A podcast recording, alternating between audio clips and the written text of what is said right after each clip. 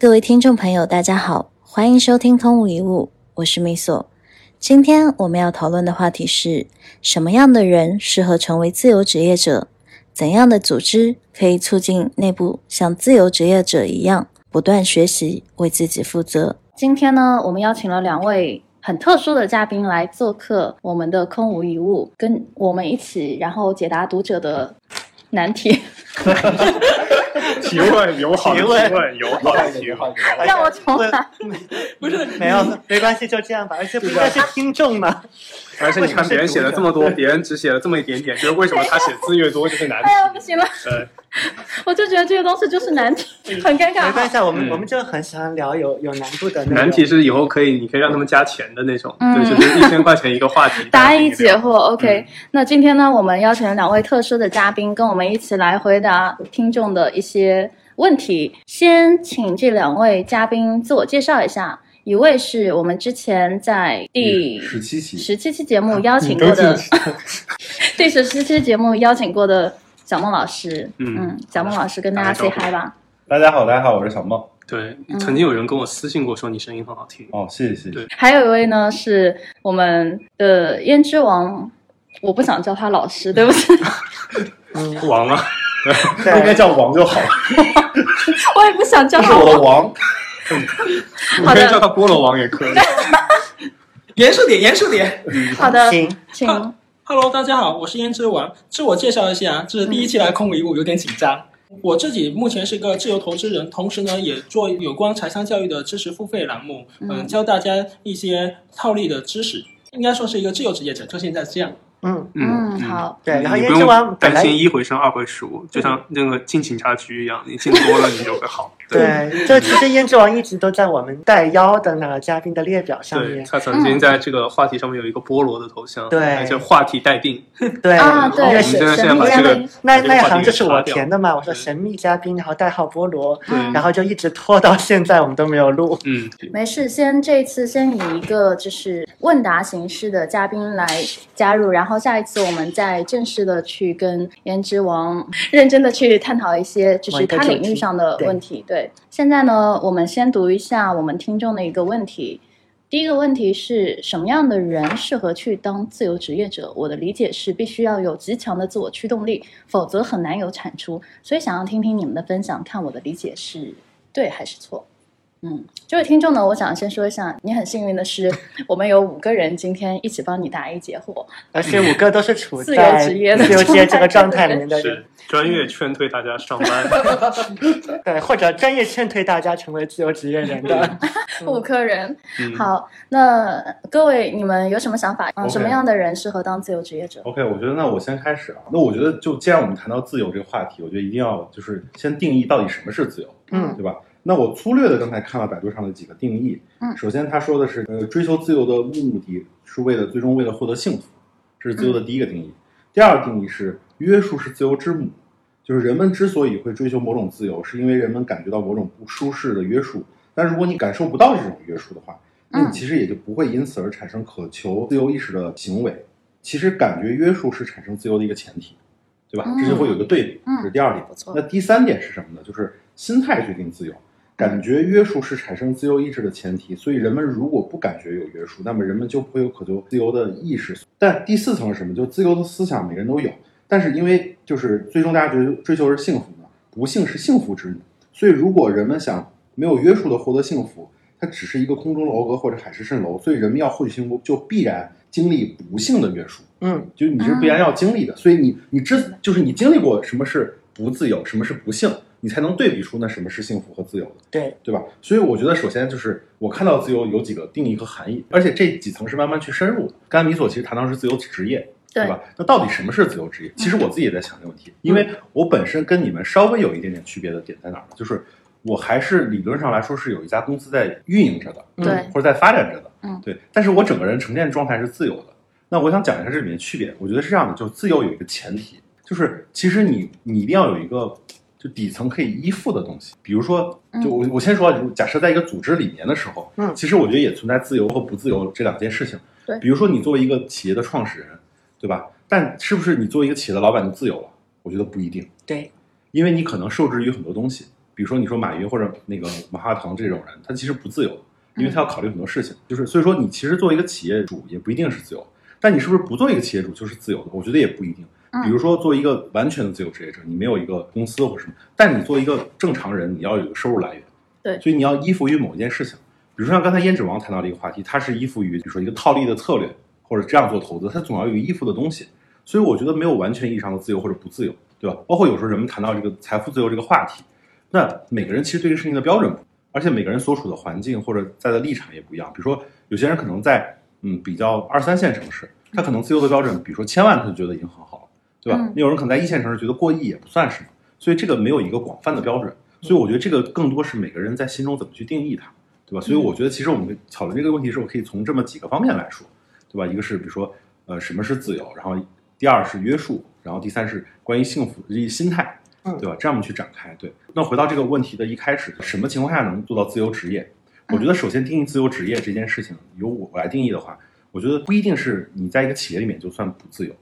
也不一定你在外面就自嗯是由的。这个所以说，我觉得更多是取决于你你到底在做这事情你认不认同，嗯，对吧？你如果在做一件你非常发自内心认同，你每天睡醒很开心，嗯这事情你就是自由的。嗯就像我之前在第十七期跟你们一起录过这个播客，嗯嗯，我不知道我给大家呈现这种感觉，但是当时我自己的心态就是我特别自由，嗯对，就是我虽然有很多的，也有很多事要做，但是我本身很认同这件事情，嗯所以我觉得我是自由的。 OK 所以今天我的嗯一会儿谈论的所有话题都围绕着我是自由的这个点来展开。对，嗯然后下面我交给下一位海城来。 ，OK OK，好，海晨老师，对，然后我的话，我其实会觉得，嗯，它叫做自我驱动力。我其实我会一直会认为，就是所有的东西，它其实都是一个，就是你最后导向的是一个行动嘛。嗯你可以是极度的渴望或者极度的恐惧，我觉得都 OK。但确实，我之前观察到过一些，就是，嗯、做自自由职业者不太开心的时候，他嗯往往就是说，就是他很容易干的就是非常斜杠嘛，他就半死不活。对啊、这是我经常会干见到的人，因为就是说真的，嗯、其实我会认为自由职业者，你非要去历史上找一个类似的对应的东西，其实大概是二十年前的个体户，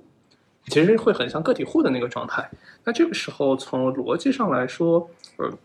就小燕这里提到最适合去当自由职业者，就是叫做适合的话，我觉得如果我从过往我看到的一些人来说，其实他们最好的状态其实是一个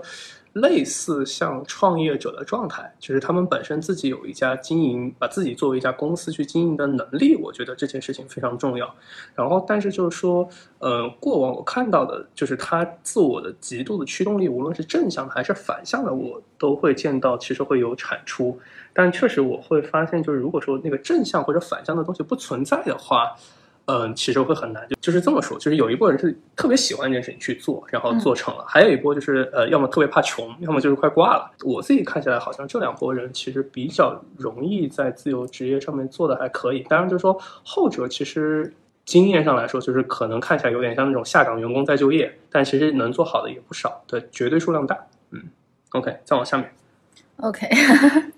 嗯，我我我记得我之前好像有有跟小白有聊过这个话题，然后我之前有写过一篇文章是关于就是成为自由职业者这件事情的。然后呢，很多人他会把这个自由职业者理想化，理想化的意思是什么呢？就是大部分人他把重点聚焦在自由上，然后没有聚焦在职业上。其实自由职业它同样有一个。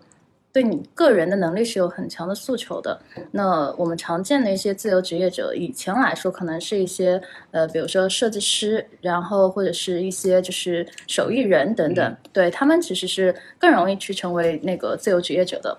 呃，但是现在其实因为你随着就是我们说岗位在不断的增加，然后社会上其实它出现了很多。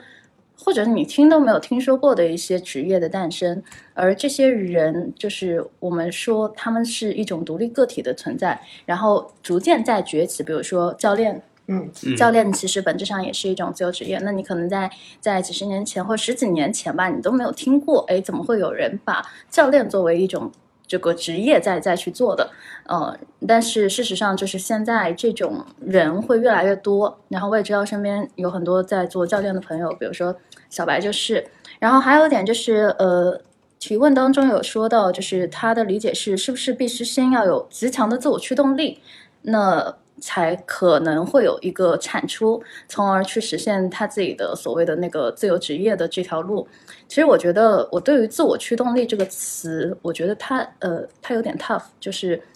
它给你的感觉是有一种 压迫性，但其实我理解了一些呃人，比如说我们说自由职业者，他们有的一些调性，其实反而这个东西不是有很强的自我驱动力。怎么理解？就好比我写一篇文章。我我真的不需要每天 告诉自己说，嗯、你今天这个点一定要产出什么什么东西。就我不知道其他自由者职职业者是怎么样，但对于这件事情，我看来是我很喜欢，我很享受，因为我我自己是喜欢这这个写作的过程的，所以任何时候我的灵感就是源源不断，就没有人 push 我去做这样的事情，所以我不需要自我驱动力。然后这个事情就像一个水流一样，它自然而然就出来了，而不是说你要拿一个高压棒，然后去压它，然后它才会出水。所以我是这样的一个状态。那么回到这个问题，就是说我为什么要做这个类比？就是说自由职业的它的那个驱动力在于说，你对于你现在手里做的事情是不是充满热情了？呃，或者说它是不是心灵之旅那当中，就是说，哎，我们都在寻找那个花火，你是不是能找到那个让你，即便可能就是暂时看不到任何回报，你都很愿意去投入或者是嗯付出的事情？我觉得热情是很重要的。如果如果说你自由职业只是单纯的为了生计去做这个东西，你自然会说我要驱动我自己去做。但如果说这件事情它已经融入到你的整个的学业当中，或者是融到你生命当中，那你会把它当成一种使命在做，你就不需要所谓的。哎，我是不是要自我驱动力，然后我才能去呃有产出，然后有了产出之后，我才能够实现我的自由职业路。所以我的观点可能是这样的，就是说，嗯，很重要的点是你要找到一个你热情所在的地方。对，嗯自律这个东西，在我看来也是有一个观点啊，就是我我我其实不自律，嗯，但是不影响我输出。 什么意思呢？就是我还是那句话，呃写作也好，跟人分享也好，它不需要我自律，它就是我很喜欢做的事情，并且我非常乐意去做的事情，嗯而不是说你要给我设定闹钟，然后告诉我说这个点你要自律了，你要开始做这样这样的事情了。那这样我觉得我一辈子都自由不了，所以自由这个概念是是相对的，这绝对不是绝对的一个概念。好了，下一个是小白，嗯，我刚才试图想找一个比较窄的点去说，因为平常聊概念，嗯，我是比较习惯聊概念的，也聊的比较多。啊，今天因为有很多伙伴在嘛，我觉得可以少聊一点概念，少聊的稍微窄一点。嗯，然后我刚刚才就在想，如果提问的人是一个他正在摇摆，说我要不要进到这个状态里面，或者说我现在不太确定我的第一步要往哪个方向去努力，我要做一点什么。然后嗯我在想，在这样的一个场景下，我有什么建议会给到他？我我会觉得说，呃，对自由职业这个事情建立一个非常好的品味是很重要的。那这个品味包括了对这个知识的品味，也嗯包括了对你要做的那件事情，就那个具体的职业的这个品味。那首先是知识的品味，那就是你能够分辨哪些知识、哪些信息它是真的有质量的，有哪些来说它是相对来说比较低劣的。就以自由职业这个事情为例，其实严格意义来说，它并不是一个职业，嗯，它也并不是一个呃社会角色。就你没有听说过哪个社会角色是对自由职业，对吧？就告诉人家我是一个自由职业者，然后我就可以换到钱了啊、并不是这样，它只是一个状态嗯而已。然后刚才小梦也提到了嘛，你说你是一个在组织里面的一个所谓的打工人也罢，还是说没有在组织里面也罢，如果你的感受是我是一个很自由的，那其实本质上你就是处在这样的一个状态里面嘛。嗯呃，那首先我觉得概念是要理清楚的，然后记到职业上就是。呃，不管你想要去走怎样的一个职业路径，你得知道好的标杆在哪里。嗯而且归根到底，好与不好这个事情，它仍然是一个主观的判断。你要知道，就是当我说我喜欢这个标杆，我不太喜欢那个人，如果你把它罗列出来，你罗列的东西到底是什么？然后我觉得在这件事情上，很多人他们其实是，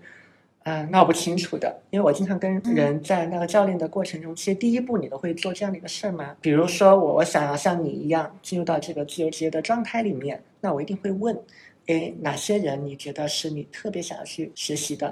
嗯那首先你会发现，很多人他列不出来，他哪怕一个都想不到。那即便他能够列出几个人，那接下来我就会追问，那这个人他现在的生活状态是什么？他在看什么书？他日常的工作是怎样的？对，然后他在跟怎么样的人在打交道？你有去做过研究吗？啊，那这个问题又会拦下一堆人。但其实这个事情很关键，嗯因为我们就从逻辑上来说，既然你很羡慕这样的一个状态，嗯你想要成为这样的一个人，那你当然得知道他的那个状态是怎样的。嗯嗯嗯，因为第一，你没有了解过，你没有办法去追逐这个目标，你没有办法把它落到一些非常具象的行动中。第二，你都没有做过这个细致的调研，你怎么知道那个状态是你真的想要的，嗯对吧？嗯，那就比如说，有的人就说我想要成为马云，对吧？那你知道人家的那个位置上，人家所承担的那个压力，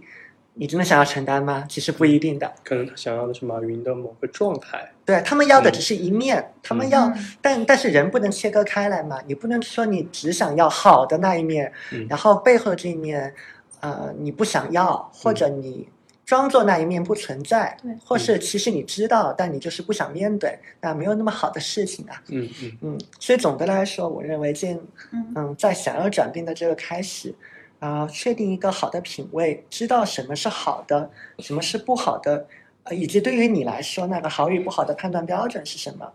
嗯，但这个里面其实已经也包含了自我认识的对，一个部分嘛嗯嗯。当我很明确的知道那样的状态是我不想要的，我更想要这样的一个状态，其实你已经在内心里做了一个选择了。那很多人说我搞不清楚我的价值观是什么，因为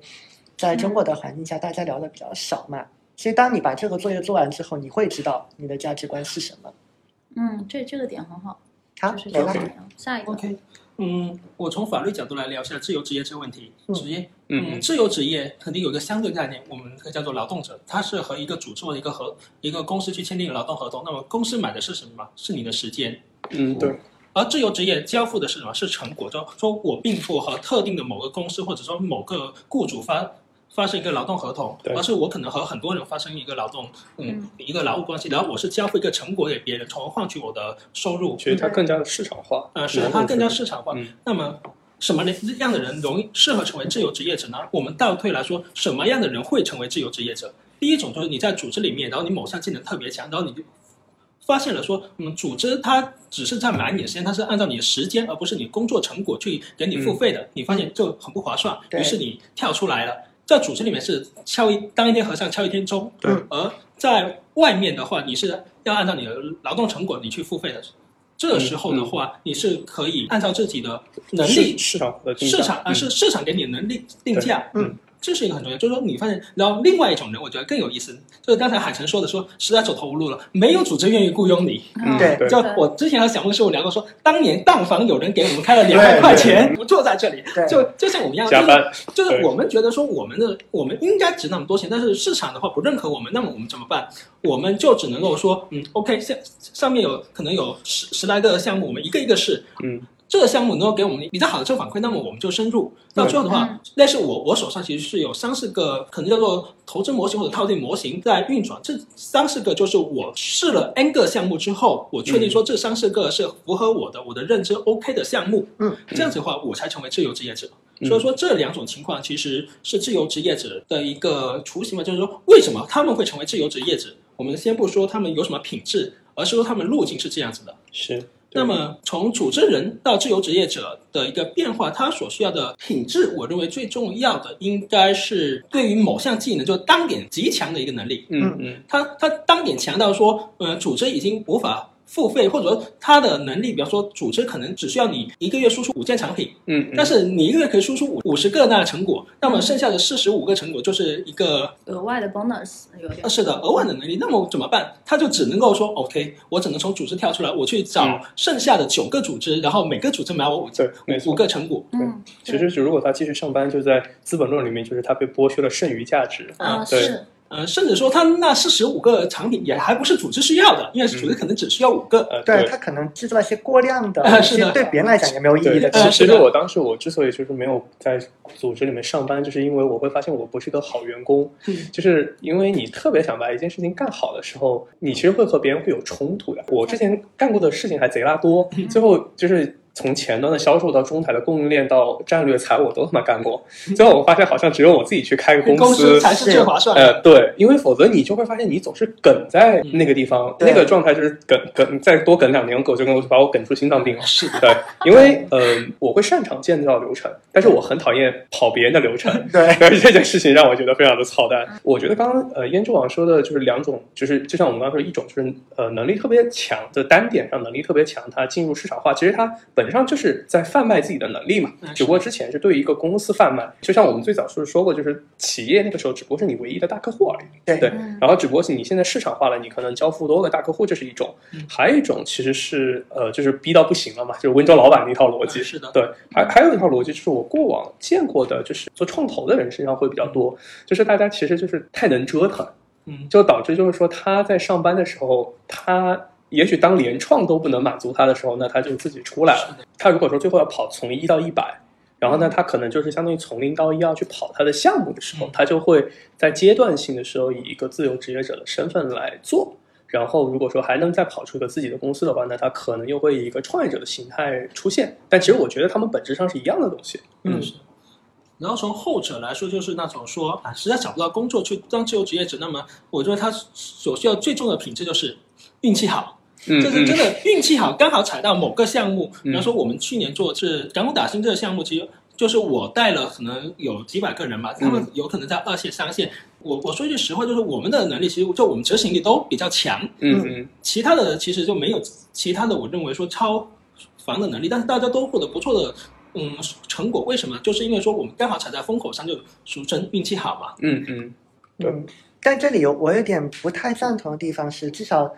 以你来看的话，我相信你一定不是纯粹的运气好，或者说运气好，它是一个不可控的、带有一定概率的一个部分，但总有一些相对来说是可控的部分。可控部分就是你跑的项目足够多，对，其实对我这里插一句啊，因为我觉得刚才讲到这个，严正王讲到港股打新这个问题，对，我想说的是，其实它是一个很特殊的，就是人啊，其实是时代的产物，嗯，是的，对吧？就是那先说港股打新这件事，就是它其实本质上是因为这个时代给了这么一个机会，对吧？对像我，因为我大概是一二年开始入行的，我一二年，但我当年就没有听到这个事儿，对吧？就是但不是说当年没有，但是那个时候还没有像这么流行。嗯它也是随着后来这些互联网券商的发展，有了很多更更便利的可能性，所以就是它更方便了，所以这个东西开始嗯大规模开始推广起来，对吧？所以我觉得这这是有一个一个一个点在这儿的，对。所以说你说那个东西是运气啊，或者一个、嗯那个别的也好，但它其实是现在这个时代的产物，对，包括还有很多所策以小略红。书，你之前是就是今年或者说去年年末，你才从他那里知道有这么一个我信息吗？对，其实我是去年的年中，大概在五月份的时候，我我其实说到这儿，我觉得很很巧妙，就是当年也是因为呃参加了一个局，而且那天其实我本来可以不回上海的，嗯我就专门为了参加那个局，然后回了上海，然后参加了，后来知道这件事儿，然后认识了一个人，后来因为他们陆陆续续认识了大概第四个人的时候认识的燕之王，嗯，然后燕之王又带我认识了你们，所以人人际关系是很巧妙的一件事。嗯嗯嗯，对所以我觉得就是说，这个还是有一定的历史历史嗯那个，所以说我也是去年才知道这个事儿。我我最近在想一件事情啊，因为，呃，当我们讨论一个事情，我们试图去找一个原因或者核心因子的时候，其实不同人他都会得出不一样的一个结论嘛，嗯而且从哪个视角来看，你都觉得一定有它的一个道理。那我就在想，有没有可以一种更加回回到内心的、更加主观的一个判断方式？然后刚才我就在想这个事儿。那后来想了想，我觉得可能是对于个人来讲，他得要具备一个要从当下的这个环境中抽离出来的这个能力，他得嗯抽离出来，或者说我们说他是一个有觉察的人，就知道此时此刻到底在发生什么样的一个事情。就比如刚才我们说的，人是时代的产物，你发现了有那么一个东西，对吧？你就好像是运气好，你抓住了它，但前提是你得发现啊。对，但嗯但其实我我会发现，可能是现在那个社会节奏很快，然后大家压力也很大，然后再大再加上这个传播的关系，让大家见到了很多就真假难辨，也会让你产生很多压力的这个东西。很多时候他其实是搞搞不清楚这这个状态的，就是你要说时代有什么变化，信息都是开放着的，对按理说你是看得到、听得到的，嗯嗯但实际上很多人他会充耳不闻，而且他并不是，显然他并不是没有耳朵或没有眼睛，嗯只是说他会被当下的这个状态和情感所绑架。就当你把你的这个注意力都放在了，哇，周围的三十岁人都财财富自由了，然后我还没有财富自由，嗯，他就是焦虑的那情绪个，上对，然后人家的孩子都上特别厉害的学校了，我家孩子还没有。然后人家都去大公司了，我还没有，或者人家都已经自由职业了，我还在这儿做打工人。当你把注意力放在这个地方的时候，相当于你是在被这个情绪所绑架嘛。嗯，嗯其实你很难从当下的这个状况里面抽离出来，对，很理性的去看看，到底这个市场上在发生什么样的一嗯个事情。那我过往的这么多经历，到底哪些东西是有可取的部分？然后发生过的这些失败，对我有什么样的一个学习的意义？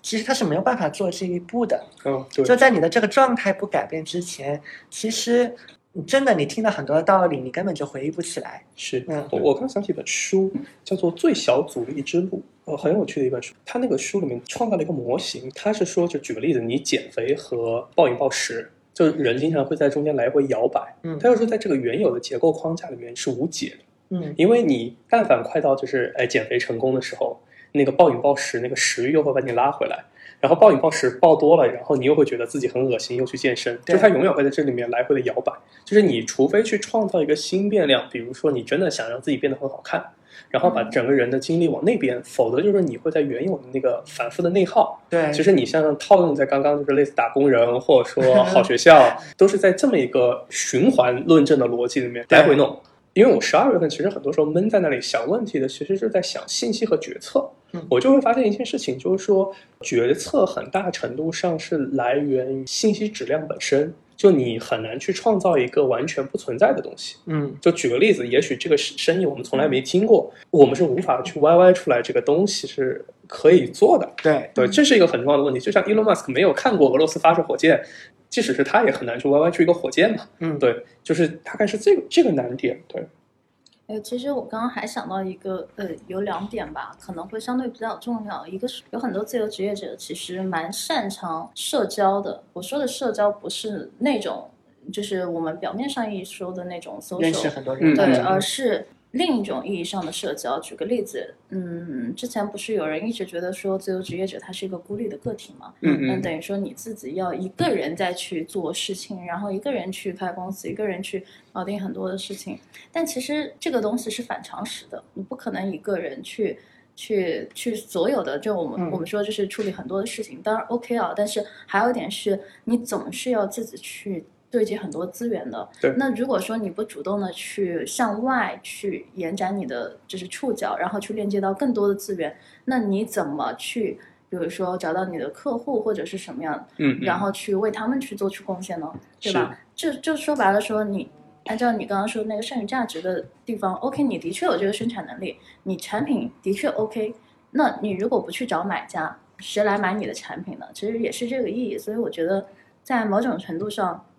就好比我在身材的时候，其实我遇到还蛮多自由职业者，我我说是状态上的啊，嗯嗯自由职业者，嗯、他们很多人你看似好像是。真的是有些是没得选，就是负债什么没得选，然后才才去做了各种好项目嘛。但实际上你会发现，他们非常的敏锐的去链接和洞察很多的资源，然后链接人脉也好，或者是找各种的社群圈子等等，然后去让自己在那样的一个池子里面去去被曝光，或嗯者是加很多人的微信等等。嗯其实这在我看来也是一个，就是说你想要成为自由职业者。某种意义上来说，你是需要有一定的社交能力的。这样对就是说，一个公司其实它，嗯嗯，我们拆的最简单，就是一个公司就是个造产品的卖产品嘛，对非常合理。就是任何一个自由职业者，他其实就相当于就是公司是个大型的闭环，然后嗯自由职业者是一个小型的闭环，对但它必须得是个闭环。啊，对，就是它必须得是个闭环，就相当于之前你在公司里面可能是这个大闭环中间的某一个齿轮，嗯你不具备完整的闭环能力。嗯那这个时候你出来，其实第一件事情就是，举个例子，你如果之前是个造产品的，你就得学会卖产品；嗯你之前是个卖产品的，那你就得知道出来卖啥。嗯就是中间缺了这个就，就很容易死人。嗯对，对嗯然后那这件事情其实就对应着，就是因为很多的自由职业者往往是以一个就是有点像燕之王说的硬技能出道的，嗯，所以那这个时候他们必须得去学会卖自己。软技能嗯那这个时候就是你叫做流量的获取，或者说嗯就是链接，这就非常的合理嘛。但如果说是一个自由的 sales，嗯、就举个例子，我之前有些客户，比如像他们是头条的投嗯嗯手，就是他们是投广告的，那他们第一件事情出来就不是不是卖自己，而是出来选品。就是他们又是另外一拨人。嗯但是就我觉得，就总的来说，到最后其实他必须得构造一个闭环，这件事情是特别重要，就相当于他得创造一个迷你型的公司。对，然后又是因为每个人的精力有限嘛，你想想，就是打榜让你天天贴发票都得死，对吧？然后呢，这个时候我觉得很多人的就是这种呃，就是联合这种空无一物集团。 嗯就是这样子嘛，就是举个例子，就像你可能会在流量获取上会更有天赋，嗯那这时候为什么我们不直接就是把这些优势去合并起来，弥补彼此的坑点？我嗯觉得大概就是这么回事儿。嗯，我对补充一下，就是说，这其实我以前看过一本书叫《结构洞》，海城说这种模型其实叫做复合结构洞，就是我我可能我我有一个单点很强，嗯，比方说我和米索加起来的话，嗯我我们的的复合点的话，就是没有一个人能够在我的领域战胜我，没有一个人在米索领域战胜我，那么我们两个打他一个，肯定是我们赢啊。对，嗯，对，更复杂结构中，就我连接了 n 个米索，米索连接了 n 个我，嗯，这样子的话，对对对，我们更稳重，就是是，对作为一个自由职业者，其实是应该追求的这样一个状态，是就的是说你周围可能有 n 个和你一起合作的人，然后每一个合作的人又是一个复数，就是同一形态的人，你会和十个甚至是更多的人合作，对这样会很对稳，。它其实是在模拟一个公司的供应商体系啊。嗯你想想，如果说是一个大型的，比如像戴姆勒，它就有它制造轴承的供应商，也有帮它投广告的供应商，等等等等等。你想想，我们其实是在创造一个迷你型的公司的供应商网络，嗯就这么想，嗯其实比对较对容易对理解。是的这，个点可以，对，然后我接着说，我觉得是这样的，就其实刚才你大家都说了很多观点嘛，但我觉得其实说到最后，其实就是你要有个东西，海豚也说闭环着，就是你要有一个来源，对你你要么就是造东西造的特别牛逼，要么卖东西特别牛逼，就二是选说一。或者说你比如说你家里条件很好，你也可以，对吧？是的，我觉得很多人说到自由或者自由职业的时候，最大的问题是什么？他只他只看到了自由的那一面，对但是我觉得凡事皆有代价，嗯，对吧？就是你自由就意味着你有另外一部分东西要被束缚。对，要被我觉支得持，我觉得很多人，比如谈到自由这个东西，为什么大家对这个词儿很兴奋？原因就因为大家都是社畜嘛，对吧？嗯大家每天都要去上班、工作什么的。那你在一个企业里到底的状态是什么，或者不自由的点在哪？是因为很多人觉得我要受制于很多老板，或者嗯很多于就是很很很同事多东西。啊什么之类的，但是它同样的，就是在你被受这个约束的同时，就企业或者不自由这种以上的不自由带给你的好处是什么呢？它会告诉你你有很清晰的方向，对你每天有很清晰的工作大家要不用做，怀疑方你有一向。个 list，嗯然后你每天需要就是刷题，然后把那个那个 list 全部刷完，这就是你每天需要做的事儿，嗯，对？吧？那大家觉得不自由点主要是因为你要嗯，做完，做对完吧？但是你知道反过来说，因为我自己好像我应该是我们五个里面从第一天开始就没上过班的，啊，嗯对，嗯就是我极少数的上过一到两个月的班，也是因为就是联创的联创联合创始人的方式加入进去嗯，所以我特别有感触。我跟你讲，就是我作为一个就是这么多年，我大概已经自由职业十年，从第一天开始就这样。嗯我最大的恐惧或者点是什么呢？因为特别是一开始的时候，刚才你讲信息差，我一点讲，就是说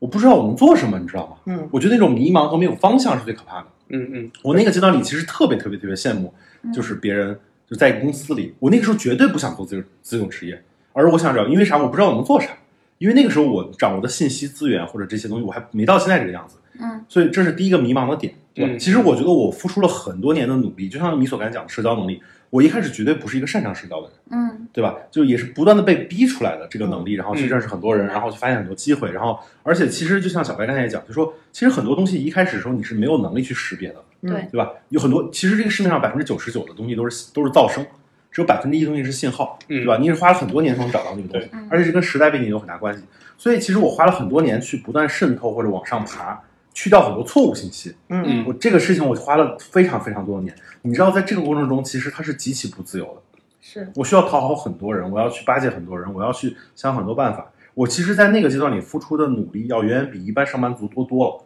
他们可能每天完成了就是老板给的任务就下班了，我没有，我是个零零七，明就白，包括我现在也是零零七，我没有任何的就是休息的时间，我无非就是说我现在把很多事情可以交给别人去帮我来分解，嗯对吧？别人帮我分担，但是我我只决定决策的事儿，但以前不是这样。所以我觉得就是自由这个事儿有一个前提，就是你包括你前面你前期就你真正从一个比如说不自由的状态转到自由状态，你要你要付出很多努力才能过渡到这个阶段，而不是一步到位的，除非你真的有清晰的客户群体，包括有清晰的收入来源以后，才有可能到这一步。对所以是，但我觉得很少真的会有人就是啥玩意都有了，他才跳嗯出来。就很对多时候对对对对甚至他可能以为有了，跳出来发现我靠不是这样啊，对还得对重对新找整。到对对对对对发现很多东西都是组织给你的，你以为是自己的能力，呃，对对，就是高管创业出来很容易死 人嘛，就是是会有这个问题。因为我刚刚在试图在想，如果我们把这个东西尽可能的想在逻辑上把它变得简单一点，我在想它可能可以怎么去表达啊？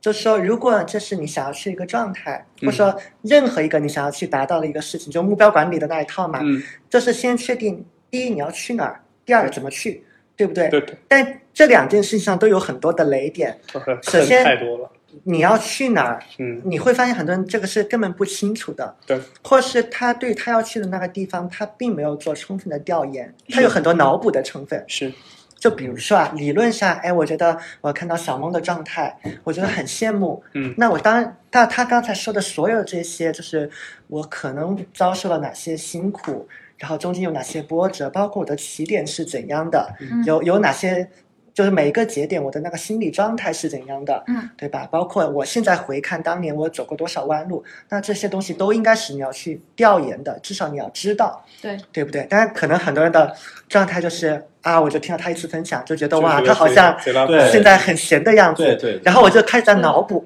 然后有的人的脑补方向呢是自己吓到自己，就觉得、哇，他一定是什么在精通金融学，他已经读了非常多的书，对嗯那所以我现在应该要去读个 MBA，、啊或者我要去掌握很高深的金融的知识。但另外一种脑补就是又又低估这个事情的难度，都觉得哇，他他就是好像很敢想，我也敢想啊，我也年轻啊，嗯那我就奔过去了，我就辞掉现在的工作，我就入场了。但这两种都不是一个好的状态嘛，相对于我还没有出发，你 你连要去哪儿就没有搞清楚，那这是第一个步骤。那第二个步骤就是要到达嗯，那个上面嘛。那这里面有也有很多陷阱在里面。就理论上来讲，理想的状况之下，你其实是能够找到一个好的样本，因为前面已经走过了他该走的路，他的成功路径和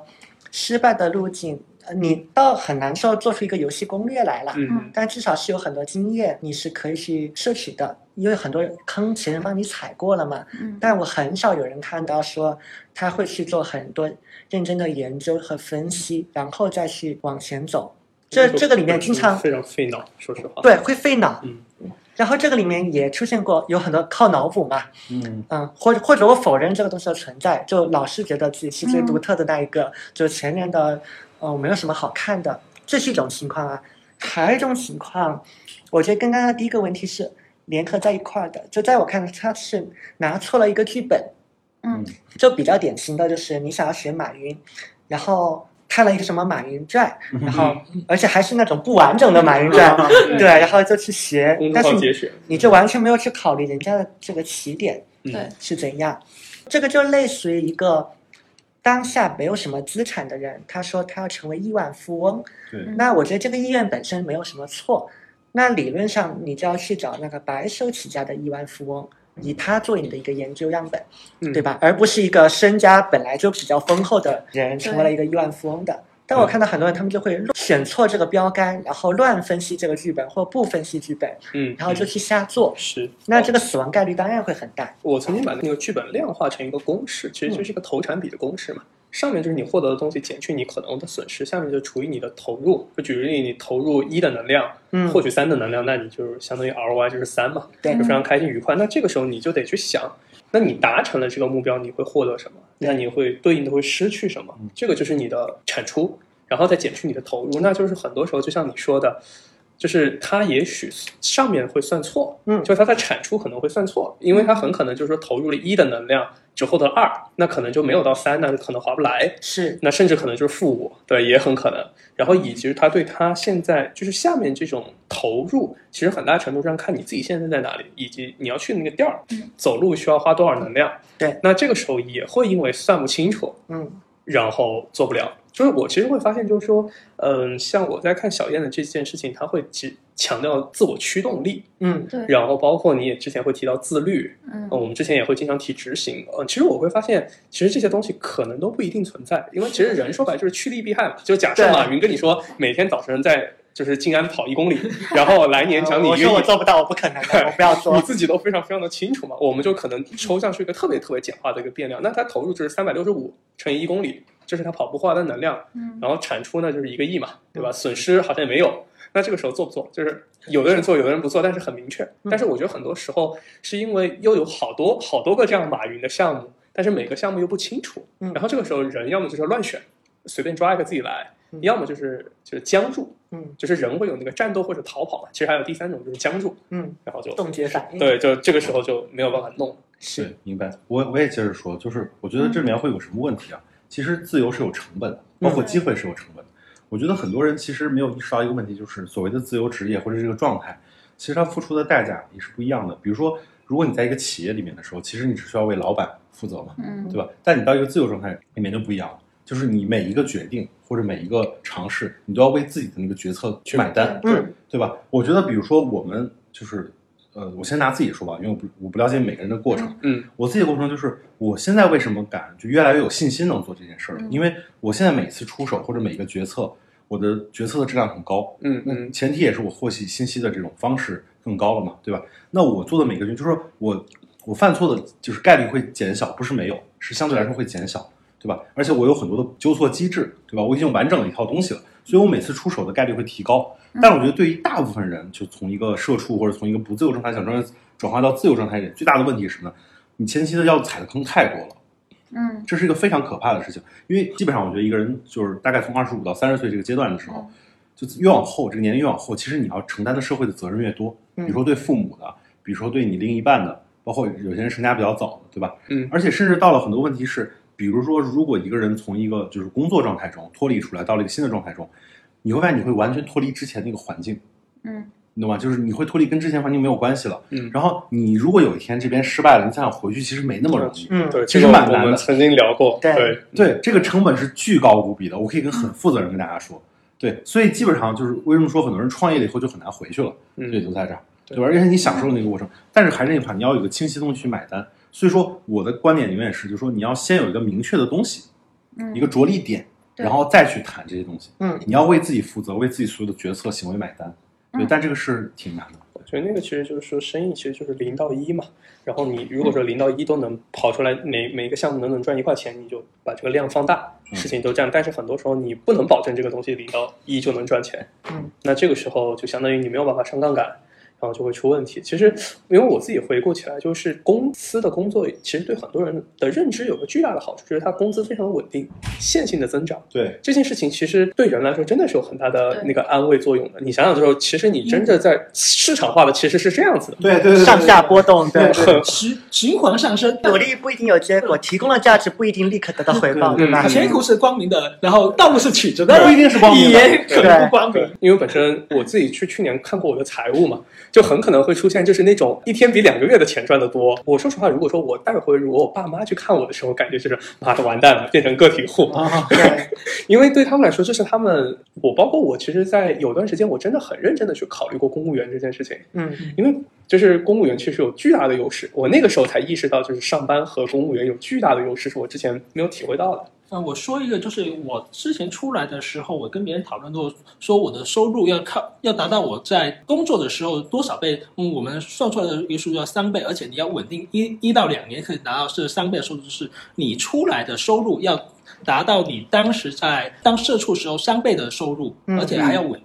稍微稳定一点，可以有波动，但是稍微稳定一点，这让你那出这来还蛮难的，说实话。嗯，是的，这是一个说比较苛刻的标准，就是、嗯就如果说没有决定说你是否要成为自由职业者，那么你可以以这个标准去衡量自己。嗯，嗯，是哦对，这我我可以提出一个量化标准，虽然这个量化标准可能是我有们有拍脑袋想出来的对，但总比没有好。对啊，你其嗯实补补下来一点，我其实会观察到一件事儿，啊就是其其实是阿德勒的一个就是心理学里面的一个观点，就是说经常大家会在问一个问题，就是我我能不能找一件人生中一定觉得最对的、最想做的那件事情，好像从此找到了就能戒掉所有的忧愁。对，但其实你会发现，很多时候大家之所以在找自由职业，可能不是因为他有多有驱动力、主动的驱动力，就有点像，就是有的人不像米索那么喜欢一个事情，他只是因为为了逃避眼前的苟且，嗯他创造一个未来未的未来的苟且，哎呀，创造了一个未来的苟且。但他就是说，他往往不一定是真的很喜欢那个状态对，而是是因为眼下的状态感让他感觉嗯很恶心。我通常看到最大的陷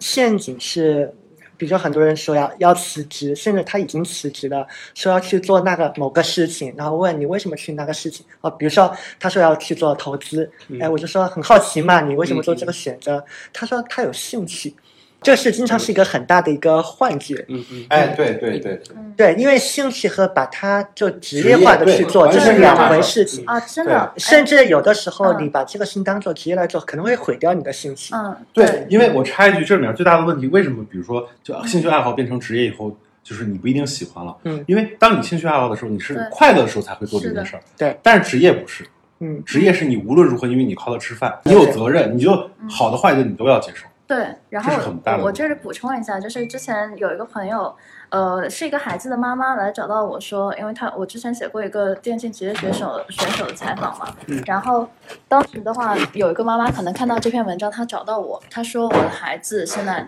十六岁，但是沉迷于网就是电竞游戏，然后她一直说自己要去，呃，想要走这条路，有没有 OK 什么学校啊之类的？她说你能不能帮我联系上你上次写的那个电竞职业选手的那个人？然后后来我我就跟他妈说了一件事，我说我说你孩子他只是热爱游戏，你知道这当中走电竞这条路的淘汰率有多高吗？对，后来我就是把那个电竞的职业选手和他妈妈对接了嘛，然后我知道那个兄弟是什么情况，他是当时在网吧打 CS，他可以做到说，我即便耳机坏掉了，我都能够去击中，我知道敌人在哪里，他已经训练到这种程度嗯了，而他还不是职业选手，只是后来有一次在网吧好像被人发现了，说你你这个你怎么可以不用耳机就去打 CS？因为他们会听声音嘛，然后他是靠 CS 这件事情，然后被选中。当时他们集体培训的时候，就在一个你们可以理解为暗无天日的小房间里，大家就是关在那边，每天吃着泡面，让你打那个电脑的那个游戏，嗯然后一次次的训练你，告诉你怎么做战略，怎么怎么的。他说他当时那个状态就是。嗯，有点恶心了。嗯就是你天天对着电脑，然后你你本来是一个嗯有天赋的玩家，对，现在你变成了一个职业性的人，然后要，而且他还是半职业嗯哦，不是职业。就他那个状态，明明已经是成绩很出色了，但是还只能到半职业的水平，是还进不了职业那赛道。所以呢，当他告诉我说你走电竞这条路有多残酷的时候，就是很多人都把这件事情想得太光鲜亮丽了，大家只嗯想着看只到要了逃学就能对，大家对只看到比如嗯说英雄联盟的冠军，然后站在舞台上拿着奖杯的样子，对吧？嗯那就是光鲜亮丽，但是完全没有想象过它底下有多少的尸骨堆起来的。对，对对，就一是将很功残成酷万骨枯嘛，嗯对对对，就是你看到的真的只是少数，极少数的幸存嗯者。哦我可以说个业余选手的故事，就是我， 对，就是我，我曾经因为我我我之前就是十五六岁，我高中只读过半年书嘛，就我大部分时候都在都在打游戏，嗯但是是因为我后来真的要读书之前，我他妈打了半个月左右的游戏，我强迫自己每天打十四个小时，就是早晨起来必须打，嗯，不打完十四个小时不准睡觉。然后后来，我可以直观的告诉朋友们，就是那个结果，就是我现在每一年我得强迫我自己打一次游戏，对，嗯就是我现在恶心了啊必须得强迫我自己，我才能去一趟网吧，嗯就是去网吧和去上坟是一样的。哎，你跟我的现状是一样。我以前真的是大学时候是网瘾少女，然后当时打 DOTA、打撸啊撸，真的是到了钻石的级别，就天天排位，通宵排位。嗯，但是很很快没多久，大概就是我工作大概一年之后，你让我再回到网吧那个场景，但重新拿起鼠标的时候，我打了一个小时，我就有点恶心了，就甚至是厌恶。 嗯嗯我不知道为什么会产生这种这种抵触的心理。对，嗯我说一个，因为我小时候是一个职业选手后辈，嗯 OK，那么我们当时啊，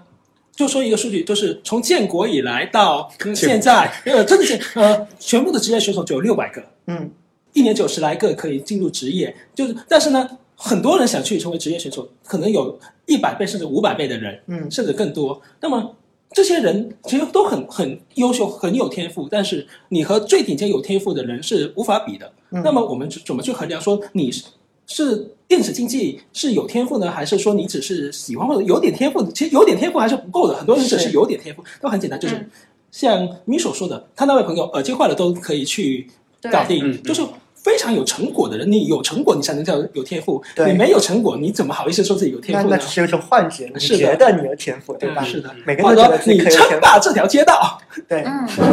街霸是吧？街霸。对，我觉得还有一点就是刚才小梦有提到，就是关于自由职业者，他其实是要为自己的决策负责嘛。对，我觉得这一点也非常非常的重要。重要的点在于说什么？就是很多人他可能辞职了之后，他他进入自由职业者，他会很不适应。不适应的点就在于说，很多的决策他必须得自己拿捏。他从一个执行者瞬间要变位成一个决策决者策者，啊而对且还得执行，对对对，而这且是这是最恶心的地方。对，而且他他这种活儿都得自己干。那我会发现一个现象，就是就是有有一些自由职业者，我就这么说，会跑来主动问我说我遇到了这个问题，这 case 怎么办？ 你能不能帮我解决？就是就是变成了啊他们在向我求助，嗯嗯， 对去解决他们客户的方案。对我想起小白曾嗯经，小白的那个就那个微信背景，不嗯是说一条龙服务嘛，对就是你哦就是对那条龙，对对，我听说你你们公司是一条龙服务，我说对，我就是那条 龙。 对对对，哎，嗯其实就是这样。当然，这个是 OK 的，只是说你必须要磨练出自己的这个能力，就你不能说嗯任何的锅，比如说我我我也许给你的方案可能不适用于对方的场景，那很容易就会翻车。然后在我你这这是里，背锅戏啊！对，就在我这里，我是这么看待这个问题，就是说，嗯，决策能力它背后离不开你你对这件事的职业的能力吧，就是核心的能力。比如说你要你要去做一个方案也好，或者怎么样也好，就是昨天我不是改方案改到改到早上六点嘛，嗯所以我在做完这个事情的时候，我会很有信心，我知道我这方案甩过去，他看完一定会很满意，以及他看完再去执行一定是有效果的。这就是我说的，我可以为自己的决策或者说为自己的方案负责。嗯，然后这这个能力是你自己已经有敏敏锐度了。比如说，我们说在写一篇龙珠帖的时候，你大概率能够预估说自己这帖子能不能拿到龙珠。对这其实本质上也是另一种决策的能力。 它其实是叫做对信心。对对对，对就是是你是要对于你自己的能力有信心，然后知道你这张牌打出去了之后，它一定会有一个成绩或者是嗯效果。对，它它需要如不断的循环反馈。对我刚刚想啊，就可能有在听的人，他未必是有过这种就高强度要去做决策这个经验的人，嗯所以有的时候大家可能会比较难还原或难够体会，嗯，就经常做决策，真正有在自我担责的人，他是怎样的一个状态对？但是我想了想，这是我的一个经验啊，嗯就既用来观察自己，也是用来观察别人。就是在面对失败和成功的时候，这个人他会有什么样的一个反应？因为我们通常都说，那所有领导力的书里面都说要学会把成功归因于别人，嗯把失败归因给自己嘛。对但你只听这句话，你感觉比较像是一个鸡汤，嗯或是一个道德上的一个呼吁，但它其实是有逻辑在里面的。你你想一想，当一个人他非常擅长于说把成功归因到别人或说外部的时候，其实就代表他对他的成功是有非常客观的一个分析的。他知道这个成功里面哪一部分是因为我的努力，然后哪一部分是嗯对外部的客观的一些随机的波动的一些运气，有嗯有哪些是对因为别人，所以他才能表现得出来，能够归功给别人嘛。嗯那失败归因给自己，其实这就是一个非常典型的就自我担责的这样的一个行为表现嘛。这个不光是自由职业者，包括很多老板也做不到。对比如说我经常听到他们说跟我抱怨，就做咨询的过程中啊说这个人不好用，嗯，呃，或者招来一堆人都觉得特别烂。那那我就问，那这个人或者说招来一个人就进来到了很多恶果，他这是人不行。那我说，嗯，那这个当时是谁这就找是谁谁招的呢？呃，那他始作俑者还但这还可以继续甩锅嘛？就是我长久而的礼貌的是成我我的我的中层什么吧？那这个当时的这这个都标是谁准招的标准是谁来设计的呢？那板是谁来拍的呢？以对及这个中层是谁来招进来的果挂？呢电话 了。是吧？那不最终的还是你吧，对吧？当然，你也可以去分析说这里面有一些我能控制的嗯，我不能控制的部分。但我们永远只能关注那个可以控制的部分嘛。嗯，那可以控制部分最终担责任的当然就是你啦。嗯对对，包括刚才你所说的那件事情，对吧？这为什么我们生理上会不太喜欢那种把试图把责任甩给我们的人？因为我们只是一个信息提供者，或者说来优化你决策的这样的一个人，但最终嗯拍板的只能是你。嗯，因为说白了，那个最后那个失败了，那个锅也不能丢给我，然后成了你钱也不会给到我呀，嗯对吧？对对，你想要享受那个利益，你当然就要承担对应的这个责任，对这是一定的。嗯对我，我再补充一个点啊，就刚才小白提到这个事儿，我觉得我很大一个感触是什么吧？我觉得其实很多人谈自由的时候，谈的是一个瞬间的状态，嗯但是其实真实的生活是什么呢？是是有持续性的。对，就比如说你做一个所谓的自由职业，对吧？嗯你现在假设你做投资也好，或者你做一个生意也好，或者你做咨询的，对吧？都没关系。但是有问题，你的这个东西能不能随着社会的发展和考验，嗯能持续的给别人提供价值和服务？对我觉得这是个巨大的挑战和考其验。实就是经营公司，其实你想想，就是经营一个自己的公司嘛，百嗯分之九十九的公司会在五年内对滚对蛋对，其实就是很难的。对，因为这是一个有数据支撑的东西，就是你想连一个公司都组织都很难活下去，你别说你一个个人了，对吧嗯？比如说举个例子，刚才你看胭脂王刚才讲到港股打新这件事儿，那那现在刚打新是 OK 的，我觉得今年也很嗯好。但是他是不是五年或者十年以后还可以？是的，这是一个绝对是要打哦问号我的。永远记得他说他一一四年说看到分级基金，他觉得他可以做一辈子的故事。哎，对对是对，的包括对这是一个讽刺。我我跟你讲一个特别搞笑的事。说到这儿啊，嗯你知道我曾经刚开始接触金融行业的时候，我刚最早接触的这个细分领域是哪个？就是叫投资担保。换句话说，叫什么意思呢？就就放高利贷的，就是就我去做他们的客户，我说哇，这个利息好高啊，百分之二十。 放贷的还是不是，我不是放贷的，我是放钱的那个人，啊？OK OK，就是我是放钱金的主，我嗯，是那金主也没有多少钱，就很少钱，但是就有这么一个事儿。我说哇，这个巴菲特的投资业绩才百分之二十，这个东西什么都不要，不需要任何能力，就把钱给他，就给你百分之二十利息，而且还是个就是有复利的 E 嘛，因为他每个月给你。我说这个事儿太好了，嗯我说我心想，我当时就放了一万块钱，我说这样的话，我这辈子都不用工作了吧？嗯，我只要拿更多的钱，甚至我可以去对借钱放到这里嗯。对但你看，发现很快这事就崩了。对吧？然后崩了之后，后来又诞生了一个新东西叫 P to P，嗯其实大概类似的逻辑。啊对，嗯无非以前那个投担保那个是线下的，对它那个是线上的，嗯对吧？我们常说一个东西的时候，我们要看那个底层的东西。嗯我觉得甚至包括一些人的人，就是我们对把一个人看为一个整体来说，就是他某些时候某个状态可能适用于当下的这个环境，嗯但如果但凡一个东西变了，它还有没有能力去对承载这个东西？包括你过去的积累有没有给你有一个支撑，能让你就是有一个成本，能去找到下一件事情之前，你能不能过好这个日子？其实你会发现，人啊，到了一定年龄段，比如说有几个阶段，二十五岁、三十岁，嗯人的想法和状态会变，因为这跟你的对嗯状态有关。你比如你组成家庭以后，你是不是还能承担这个？因为你你开始你的刚性之处会越来越多，嗯，对吧？嗯就你们可以想，我们应该都是普遍二十五岁以上了，嗯，对。然后嗯你你想，你回想你二十岁的时候，跟你现在的那个生活成本和支出是完全不一样的。对，嗯包括你的欲望，对吧？所以说这其实一定不是个静态的问题，我觉得一定要把动态的因素考虑进来，嗯对吧？就是比如说你现在有的人觉得，举个例子，有很多二十岁的人，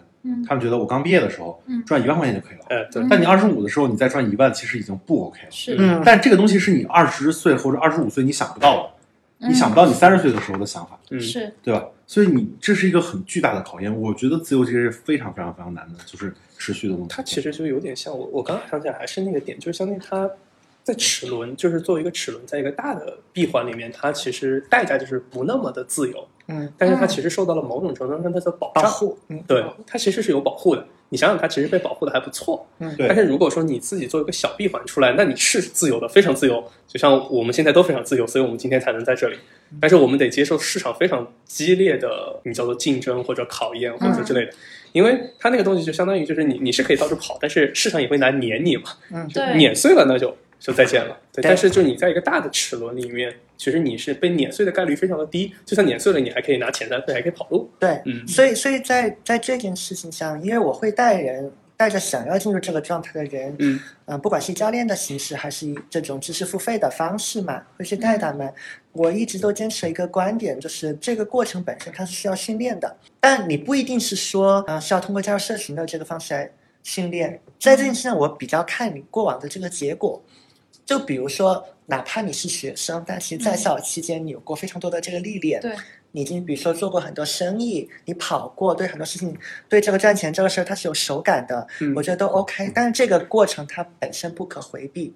我非常反对，就是没有经过这样的一个训练，嗯你就我我就说就是一个强行的一个一个跃迁，嗯，其就实它就有点像就类当似于年大众创业万众创新，然后大对家对就对就对对，去这了是你在一过往你一直在这家公司里面打工过，而且你嗯既没有做过副业，也没有去做过对一些别的东西，然后可能就是读了几本商业的书，或者听了别些理论性的分享，甚至这个都没有听，然后就辞职，就扎进了一个你感觉好像很对的事情上，就这样的选择是，这是我最害怕看到出现一个状况，因为第一。一旦他做这个，我就知道大概率他将来要翻车了。第二，即便他接下来翻车来找我，这应该是我最讨厌接的一类 case，因为他已经选择进入了一个非常不稳定的这个状态里。嗯那在这样一个状态里面，你再去变化就很难，很难嗯就非常难。而且你刚才小萌说了嘛，很多状态是你一旦跳出来了，你要回去这个就万难了。对对对对嗯，呃，我补充小八说的一点，就是我当年辞职的时候，我其实我是考虑过，说我辞职，如果我失败了，因为做自由职业的话，失败是一个稍微概率还是有点大的事情。对你要我觉想得百分之九十以上吧啊。你要有退路。那么你的退路是什么？比方我当时就想说，实在不行我再回去考一次公务员嘛。嗯嗯，虽然说我考一次，但是代价肯定说我的职级肯定不可能像我当时那么高，嗯我是要付出代价的。就像说我们从公司能出来之后，你再回去的话，你首先是的，你可降一到两个 level 是很正常的事很常情见，是的，能回去就不错能了。回去就不错。你要、嗯要先想清楚，我回去之后我可能会。甚至说，我以前是一个专业工作者，我现在就只能够做一些普通的行政性工作。嗯，就是如果说想清楚了，那么就可以去做。对，因为你要想清楚说代价，而且要考验说这代价最后付出来。比方说你在北北上广是实在是失败了，你愿意回老家，可能就是你这次失败，可能要把你打回老家去过一辈子平庸的生活，你愿不愿意接受？嗯，觉得说提问的人肯定是说可能会有点摇摆，说要不要做自由职业？嗯那么我从一个风险收益角度，就是你的保底是什么？嗯，要想清楚这一点。我不知道你们有没有看过一些组织，它里面的那种个体特别像自由职业状态，或者说你们觉得个人和组织之间的，比如说自由职业和和组织之间的关系，他们大概是怎么样？嗯，就就因为我之前好像接触这种比较多吧，其实就是说我我会把它想象成一个大的闭环，然嗯后中间就是在这个闭环是有很多很多齿轮衔接的。 o k 它如果说是一些通用性比较高，然后其实所有的企业的组织逻辑是因为我内部的雇佣成本足够低，比外包要对对低，对所以我才会有个常设的工作。嗯，就举个例子，像呃我们之前的工种里面经常会出现呃有一些专业服务岗。就比如像，就是就是为什么咨询公司投行会出现嘛？嗯其实就是因为讲咨询公司的人太贵了，对所以这个时候我们才会从外面去请咨询公司的人。嗯但是举个例子，像保时捷，保时捷是有自己的咨询团队的，对，因为他们会发现他们每天老有咨询，包括西门子也有，他们就直接就在这个团队里面养了。那明白换而言之，它其实是一个非常理性的计算。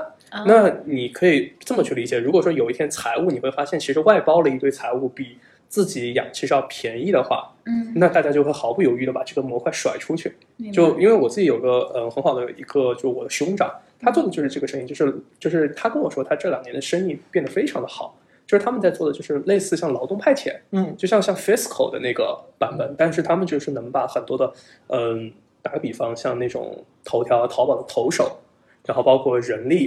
然后包括注册公司这些东西，其实都能甩出去。嗯对，就是类似这样的，都都可以做。所以其实我其实我会在想这件事情的时候，我会认为个人也是组织，组织其实只是个人的集合嗯，它其实是一个成本核算的问题。当年接触触过一个比较互联网的组织，它有一个保险叫雇主险，嗯嗯就是说你雇主的负担责任的话，保险公司会给你承保。后来呢，他们经过精算发现说，还不如我自己承担这笔钱，因为说人只要我组织足够大，那么概率是恒定的，嗯那么我还不如自己就是出事我就掏钱，对更划算。啊嗯嗯这其实就是一个精算的一个过程嘛。计算过程，对，对嗯我我插一句啊，就是我觉得这样，就刚刚你所谈到这个对嗯组织和什么自由这个问题嘛，因为我其实现在有大概十来块业务同时在做，啊但是我我本身其实就我一个人，嗯，但是我会有很多合作的机制，对对对，嗯，对吧？就就像海城刚才讲的外包这个问题，就是其实我觉得就是那相对来说，我们每个人都是自由的，对对吧？但是这里面有个最大的前提是什么？它在这个细分领域对我来说是能独当一面的，嗯而且别人是替代不了它的。是就这件事儿只有他或者我能做，或者我们组合起来一起效果嗯更好，所以我们构成了在这个细分的这个事情上，我们有个合作关系，嗯对吧？像我，我曾经也雇过人，就也养过人，但是后来发现真的效果不好，所以我就嗯回到了一个就是完全自己这样就独立的一个状态，然后跟别人全是合作。嗯我的状态就是说，咱们全部特别扁平化，对，对嗯然后相互之间有协同，对对对吧？有问题的时候有协同，然后就是咱们赚了钱就一起分钱。嗯我们没有像我这边的所有的合作模式，没有固定的收入。明就白没有，因为固定我给你几千块钱没有意义，是的，嗯我也不给你这个钱。但是呢，就是你你去做事情吧，然后如果你做的还不错，你就会被被被竞争出来，嗯明白，我就会把你往上拽，我给你更多的资源和机会，嗯让你去做更大的事情，我给你更多的授权。反正我自己是这样一个模式。那我觉得你说他们虽然是跟我是合作关系，但本身却又是自由的，嗯明白，对吧？而且这种认同感还蛮高的。就因为它最后的本质其实都是做事儿嘛，就是看你想发固定薪酬还是分成还是怎么样。因为但最后的本质其实我们就是交付个结果，它是为了结果付费的，它其实本质上是这么一件事儿。对嗯，在我们上一代的话，其实有一个词叫承包，嗯嗯嗯就我因为我家里的话是有一些生意包括说一些呃汽配上面的生意，就是其实像我们当时的话，就去开拓市场的话，一般都是说，嗯、派自己可能说下面的呃老乡啊或者怎么样去开拓市场，开拓完这个市场之后，一开始的话，你去开拓市场的时候，我是给你固定的薪资的，嗯那如果说差不多，我觉得你能力可以的，那么就直接这块市场外包给你。这样子的话，因为说开拓这人的话，不然他肯定会跳槽，或者他可能说他拿着固定薪资，然后在外面还去倒东倒西的、嗯去收回扣啊，什么乱七八糟的。对，嗯那你还不如说就是把这一块承包给他，然后的话他自负盈亏，嗯，对，这其实是一个组，或者说我们那边的一个组织的算法嘛。嗯，对嗯，我觉得这个其实是对，对我之前有一个朋友，他的那个方式呢也是很有意思，就是他有一个公司，然后他也招人，但是呢，他招的那些人当中去做了一个怎么样的设置呢？就去中心化。什么叫去中心化？他把他的业务分成了项目制，然后项目制当中呢，比如说，呃，他会安插 A、B、C 几个员工嘛，那么 A 员工可能在这个项目，比如说我们是市场项目，我要负责营销，然后我要负责呃对外的宣传，呃，可能这 A、B、C 几个人的能力当中，比如说 A 比较强一点，那么 A 就是这个项目的负责人。另一个模块当中是，比如说我们的产品，嗯啊，我我要把这条产品线，因为他们是做旅游嘛，我要把这个产品线打磨得很清楚，然后很精细。那 A 可能他没有这个能力，B 有这个能力，但是 A 又感兴趣，嗯那么 B 作为这个项目的 leader，然后 A 就作为一个员工了，就在 A 项目的时候，就就在那个市场项目的时候，B 是员工，对， A 领导 B、C，然后在在这个旅游产品线上，B 是 leader，然后 A 去成为 B 的那个员工，可能他们还有其他的产品线嘛。嗯那我我们光说这两个产品线，其实正常的公司它可能就是。如果我是 A，我是一个比如说经理级别的人，那我不可能在另一个项目就是一个员工、对执行者，对不对？对，这个对太反人性对了，。所以他当时做的设置就是说，呃，我们是完全去中心化的，以嗯项目来分，然后这里没有谁是谁是级别一定比那个人高的，嗯，呃，没有绝对的，只是说你在这个呃，比如说在在市场特别的精通，那么你就去负责市场的这一块业务，然后你你是那个决策者。你是那个负责人，但是如果你在那块，比如说产品线上，你并不擅长，但是你又感兴趣，没问题，你可以跟那个去成为他的下手，然后去去慢慢的他带你嘛，嗯对，然后我们再看说你的能力行不行。这样的话，他他这样做设置，第一方面就是让员工可以有更多的可能性去发展其他的能力，嗯，然后第二就是我在项目当中，因为有一个强能力的人在跑，所以它不会出现说一个组织当中。一一定是金字塔的结构，就是一定是我在中间层了，我我就可以领导下一层。对嗯，它完全切成了那个项目，这是这是我看到的，呃，他对于一个组织的思考，嗯，对，对很有意思。我看到的其实是这样，就是嗯我现在就发挥我的专长了，我我就立场的切换到那个企业主或嗯组织的主人这个角度来看一下这个的嗯、呃情况，就这个人和组织的关系，在中国这几年它已经是有变化的，变化的背景一方面是因为我们这个人口的红利在消退嘛，对，就是我们光从获得更多新兴的人头这个角度来讲，嗯就本来大家抢人就抢的蛮激烈的。嗯另外就是，呃，以互联网行业作为一个比较明显的一个例子，都在做所谓的产业升级。对，就即便是以前相对来说比较传统的服务业，大家也会觉得也是员工都趋向于变成一个知识型的人，嗯而且我觉得做生意的老板也也非常能够体会到一个非常有知识的，然后有思考能力的这个员工和那种没有思考能力、没有知识的人，他们的这个绩效差别有多大。在这样的一个情况下，它会有两个问题，因为我们说嗯你企业跟人的关系，你解决就是招人和留住人的问题嘛。嗯嗯第一人难招，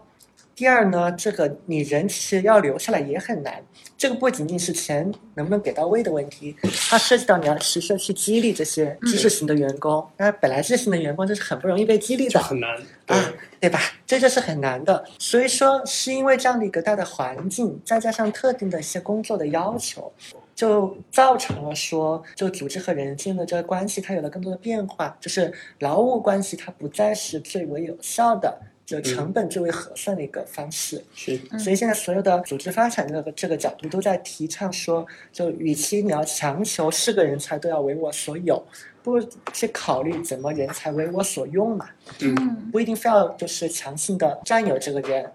对，那这个里面我看到的核心的，就对组织这方面，它的核心的要求是，你要很清楚的定义你的目标，嗯，就你到底要什么东西。结果，嗯，因为有这个东西，你才能去倒推说我要吸纳什么样的人，以及我跟他的关系是怎样，是达成这个目标，它最为合算。嗯嗯嗯，那另外一个就是去定义你和他之间的这个关系到底是什么，我要什么，我需要你什么东西，然后我愿意给你付出什么样的回报，不一定是钱，可能是别的。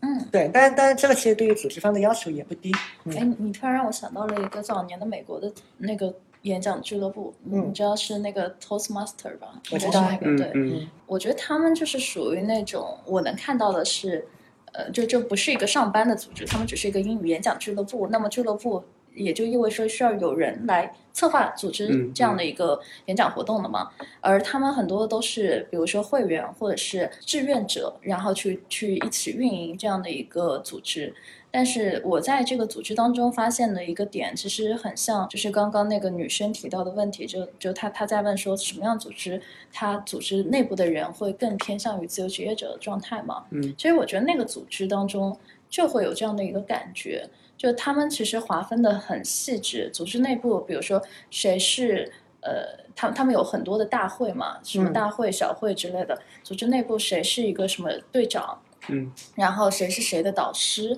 呃，他们有导师制，对，就是那种嗯，我可能刚进组织，他会给你分配一个导师，然后还有那种他们有线上的开会，就是因为疫情嘛，还有还有就是线下的一些聚会等等。那所以说，在整一个的你你想，就在整个的俱乐部，它都能这样子自运做得很好，大家就是。嗯，没有钱了，就是嗯做这样的事情是完全不会去考虑给你发工资啊什么之类的，就嗯他们不是一个被利益在驱动着去做这件事情的人，所以说我说的他那个自由的状态，就是说我自愿去做这样的事情，我自愿去运营和维护这样的组织，甚至我自愿去带人，就是对因为他们一层一层上去了之后，就是嗯会有一个评选嘛，嗯那么怎么样的人才可以成为那个导师？然后他他可能需要的承担责任就是不仅要维护整个俱乐部的一个发展，同时呢还要去呃引导新人去加入，然后、然后还要去负责什么各种宣传，啊然后还要一对一的去沟通他的那个新来的成员对会员对，所以其实这个俱乐部给我的一个点就在于说，我我觉得它是一个很有意思的组组织形态，甚至我觉得未来我不清楚就是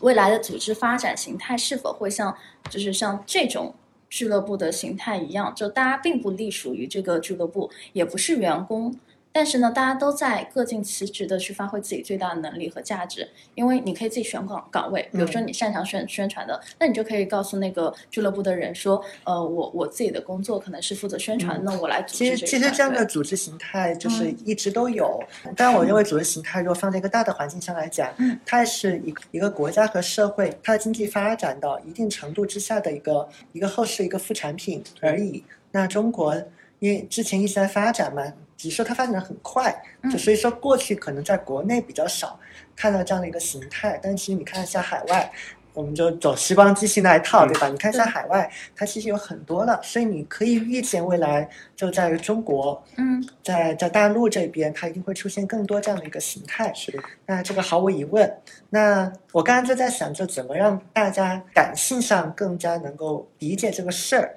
我就在想，其实人，哎，刚好也这个也反驳了、嗯我们说那个自由职业者都是单打独斗，其实并不是，大家最终都会选择不抱同的团不同的这个圈子嘛。嗯那粘其住实不同的圈子就很像现在的不同的国家，你会发现。嗯大家最后说我们要想要移民或者怎么样，最终都是他选择了他比较喜欢的那个文化嗯和嗯他所是喜欢的那个人。嗯然后你会发现每个国家它规矩也不一样，嗯那有的就是属于你只能加入我，你加入我就不要放弃你原来对的嗯对对，国籍国籍，你也不嗯能有双国籍。那有的就 OK，你可以有双国籍。对那有的人就比如说他特别喜欢美国的那个文化，嗯他会喜欢那个嗯文化下所催生出来的那些人，他发自真心的喜欢，那嗯他愿意放弃中国国籍，那他就去了那个地方。那有人不嗯愿意，因为也有美国人放弃美国国籍加入中国，嗯真的嗯对吧？然后有的两种都不喜欢，他更喜欢，就像作为一个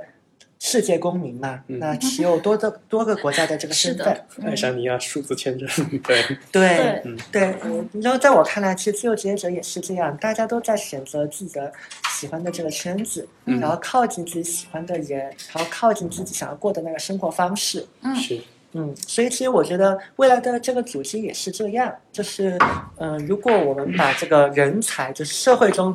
我们真正认为是智力型的人才的那个嗯比例恒定下来，就总量固定的话，这些人他们都会分配到不同的一个组织形态下去，嗯那最终都是不一样的文化，会吸引不一样的人。其实我刚嗯刚想起来一个点，就是因为其实就你在说的时候，我突然意识到，就是之前就是那种大公司那种模式，其实非常像那种封建时代叫人身依附，啊，对 买卖关系，啊 对，因为买断你的，哎 对买断你两年的时对间，那个状态就非常像中世纪的农奴嘛。 嗯，那这个时候逻辑上就是我也不一定就是你你跟出来的庄稼是最多的，但我看着你劳动，我就真的觉得很嗯心很安。爽，对，嗯资本家的啊，这个类比真的很像，包括现在要签竞业协议嘛这，也是嗯，对，对，完了然完后了，我说一下，就是我们潮汕地区的话，其实有很多就是说，它会，其实就我我的观察就是市市场就是营销或或者以及市场开拓快的话，很容易独立出来，而且呃，作为企业主是愿意让你独立出来的，因为你若在他那里的话，首先就有能力的人肯定会搞事，嗯，如果他的是的，收入无法达到他预期，或者说他像一个有专很强专业技能的人，他会觉得说，嗯，这件事情我拿到收入对我不公平。那么、无论他如何搞的话，他肯定会搞点事。那么作为企业主最好的选择，其实就我们上一代的话，其实就是会觉得说这个人找个 OK，老师他啊他有搞事的趋向，那跟你说你独立吧，嗯，嗯你独立吧，我可以给你一些资源，然后你实在是混不下去了，你还可以来我这里拿工资。当然，肯定会有一些压制的手手法。嗯，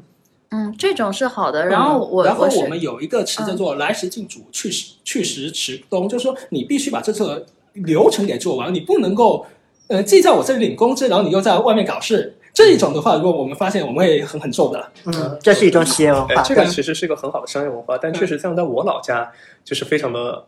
就是中世纪那种，嗯是的对，就是确实有非常强的那种官本位和，就是你发现企业在里面，其实也会非常像个嗯衙是门的的那种感觉嗯，，但但这个这个也分，因为我觉得我刚刚在说，如果你把那个不同的公司或组是织的当成一个国家来看嘛，如果你拉宽一点，就是拉分到每个城市、每个区域，它的文化也不一样。那其实，在不同的地方，大家对这个的态度会会不同。我们就是一个比较、嗯大家都比较熟的，我们都玩极客嘛。嗯极客这个公司，呃，我在外围比较了了解到，它是一家比较偏硅谷系的这个公嗯司，它会鼓励很多员工的这个自由，所以其实有蛮多项目就是员工在公司以外做出来的，包括我们看到那个哦网页版的明白极客，其实就是员工他自己嗯那挺谷歌嗯哦的，做着玩儿明白做出来的，对，其实我当时之前接触过一些企业主，他们的想法就是那那时候我跟几个老板一起桌上吃饭，然后他们就说我们一定不会招米索这样的人，会搞 我事， 对对太对喜欢搞事情。哎，我跟你讲，这事儿我特别有感嗯触。我最近也在做很多很多事情，因为业务开始多了。哎，但是我们那些独立出来的人，反过来你们说的那个，我我我说的我们上一辈独立出来那些人，他们反而因为他们是空空投到一个新的市场去开疆拓土的，必须有这种说有想法、有这种折腾的能力的人，才能够把这块地盘给打下来。是，嗯嗯所以说他们本身的话，他们就有独立倾向。如果说你不派这种有独立倾向的人去打江山的话，嗯你去这个派也是一个嗯呃执行力很强，但是天天要你早醒事晚汇报，然后让你给指令说机枪往这里移十米，这种人的话，他执行力很强，但是他肯定打不下来这片地。我觉得是啊分的分人两，百运营型的人，是他像是守防线的，对嗯但是还有一波是打进攻的。我觉得这是分人。就举个例子对，如果真的要去做开拓型的，那就应该是把米索招进来，招进来，对不对？对然后人人就想你又说获得了工作，对吧？嗯是的，对。这因是为好我啊惨我们刚刚就说嘛，危险就是我们刚刚说，就是好的企业，它一定要去定义它的这个目标是什么。嗯就我们真的把每个人都当成工具人去看，对这上面你要的这个工具人跟你的这个目标匹配对。如果你要的这个目标只是一个手的人，那那你当然不能用这种很厉害的创新的人，因为创新人他不开心，他嗯他在做他不想做的事情是，而且他也做不好。对，嗯，而且这样子，你招创新创新人一般来说，嗯，工资都会比较高。你招这种人来让守成的事情，性价比贼低。嗯，对对对，那那不如与其说还是那样嘛，与其说你去雇佣他，不如说跟他有个合作的这个关是系。就像嗯我现在我手上那个助理，他就人就现在在镇江，嗯，对，其实哦，我我知道你对，其实挺好的，挺好的。对，就是你会发现他也非常开心，我也非常开心，每个人都非常的开心。对，对，嗯哎，想象也是啊，如果现在真的有公司要去雇佣我和米索的话，应该蛮贵的。 如果真的是以开工资的方式， 就是反而数如果说他不当自由职业者，当以数字游民为目标，其实我嗯倒觉得是一个蛮好的一个哎选挺项。对是，挺好就是的。他可以愉快的生活在大理。对，对，不过我觉得我招人可能会招有想法的人，嗯就就那你要的可能就是细心，而不是是他有很多战略眼光等等。啊，是的，但如果你要做的真的是要跟你打配合，那其实这个要求对就很糟高，糕了。嗯你所又会两个都想要。 对，嗯你你这个需求不合理。哎，算了，是太太太太难了，这个选择我我我选择放弃。有一个事情就是你要把人的属性给分开。嗯如果你要招一个复合型的，才叫做复合型的贵。你凭什么别人要到你这里来？啊就是凭啥嘛？哎你想想，因为我我既这会开拓又会守城呐、对，因为我这自己来有有几个岗位，就是我们经常聊的，因为刚好米手做内容，我嗯也看内容嘛。然后然后现在好的内容的提供者又越来越贵，嗯好多企业都在说，我们想要去招一个好的内容型的人，让你问他他要什么要求，嗯就是又要懂传播，然后又要懂带量，然后最好还精通业务。那我就问他，那你招三个人不好我吗我说我人家凭什么要到你这里来 啊？是啊，就是自己就因为我们在逻辑上去推断嘛，你刚要的这个东西要怎么证明呢嗯？就这个人他自己要有一个落地闭环的能力，对吧？对。那那么问题那来那了，问有题这样来一个了能力的人，为什么要到你这里对啊来？对，除非你能够给他的钱，还是那个逻辑嘛，嗯就每个人都在核算，嗯对他来说是一定是内部养个人比外包要便宜，但那个那个人又不是一个傻子，但他对也他要去可以核算去做外嘛包，对公，司对，啊那我就一定要问你，你觉得你能给人家什么？嗯其实往往不一定是钱，可能是别的，嗯，但你要有什么东西，对，而且这个事情还建立在你非常懂那个人，对你懂人家想要什么。是，对我又可以说到那个就是中世纪农奴的故事了， 就是明代的时候，一开始就是明朝的时候初年是那种非常严格的人身控制，呃，就是你可以理解为就是军人的后代就永远当军人，农民孩子永远当农民，但是你到明代后期，地主们终于想明白了一个道理。我需要的只是桑蚕丝，嗯那这个时候就是解慢慢放开了对大家的人身控制，嗯因为我需要的是蚕丝，我需要的不是你每天当农奴啊。对，然后这个时候大家其实就是最后就放开了。那其实就举个例子，我我就去收购桑蚕丝，嗯那大家就非常愉快的种，然后就反而社会效率就提高对，了。就看谁的丝好，我就买谁哦哎，的。对啊，这个时候其实它也好，因为之前农不农种出来的东西不一定好，对你还得照单全收。嗯那对农民来说也很好啊，就是嗯每个人都获得了他想要的东西。嗯，这其实是生产力不断发展的过程嘛。是的，嗯就是你生产力发展，你一定要有匹配这个生产力的生产关系。对，对没错。你要就是在秦朝去搞什么封建制，都都可能要 GG 的。嗯，是对，是生产力，其实生产关系是如何去组织生产力，对，对它是非常匹配于当时的社会需求，以及和生产力本身的状态也有对非常大的关系。就举个例子，奴隶时代的时候，就是周朝的时候，因为没有发明铁器的牛耕，所以导致就是大家集体种田，其实效率比单个种田是要高的嗯。但是，一旦有牛的话，就会不一样。所以，我觉得它是要根据时代去思考的。嗯，是的。嗯，OK，我 OK 我觉得我们今天已经聊得差不多了，然后我觉得我我们这档节目好像又是在促使员工自我意识觉醒，老板又最讨厌的节目没。没啊有，从老板的角度来说，如果说他这个生这个方式的话，是可以促促进生产力发展，对他是有好处的啊。嗯，嗯，是知的，道就是他其实如果说对他来说，真的那个人跳出去，他要能持股的话，说不定就像当年雅虎最赚钱的阿里巴巴，，对，投了阿里巴巴，然后就那种状态，就是雅虎自己挂了，结果阿里巴巴就 回是来。就是有一段时间的话，雅虎的市值还不如他手上阿里巴巴股票值钱。嗯，相当于说，雅虎所有业眼务光要对嗯，全部关停了，对全部都是负的，嗯对还不是零的问题。我我觉得站在企业主的角度来讲，就这也是他们必须要面对和不能逃避的这个问题，就是因为刚刚我们聊到所有的这个现象，就是社会它发展的这个阶段，它必然会出现的，就不以你想与不想，嗯不以你的是的意志和你的喜好为转移嘛，所以你只能去顺应或去想想怎么去处理这个事儿，你不能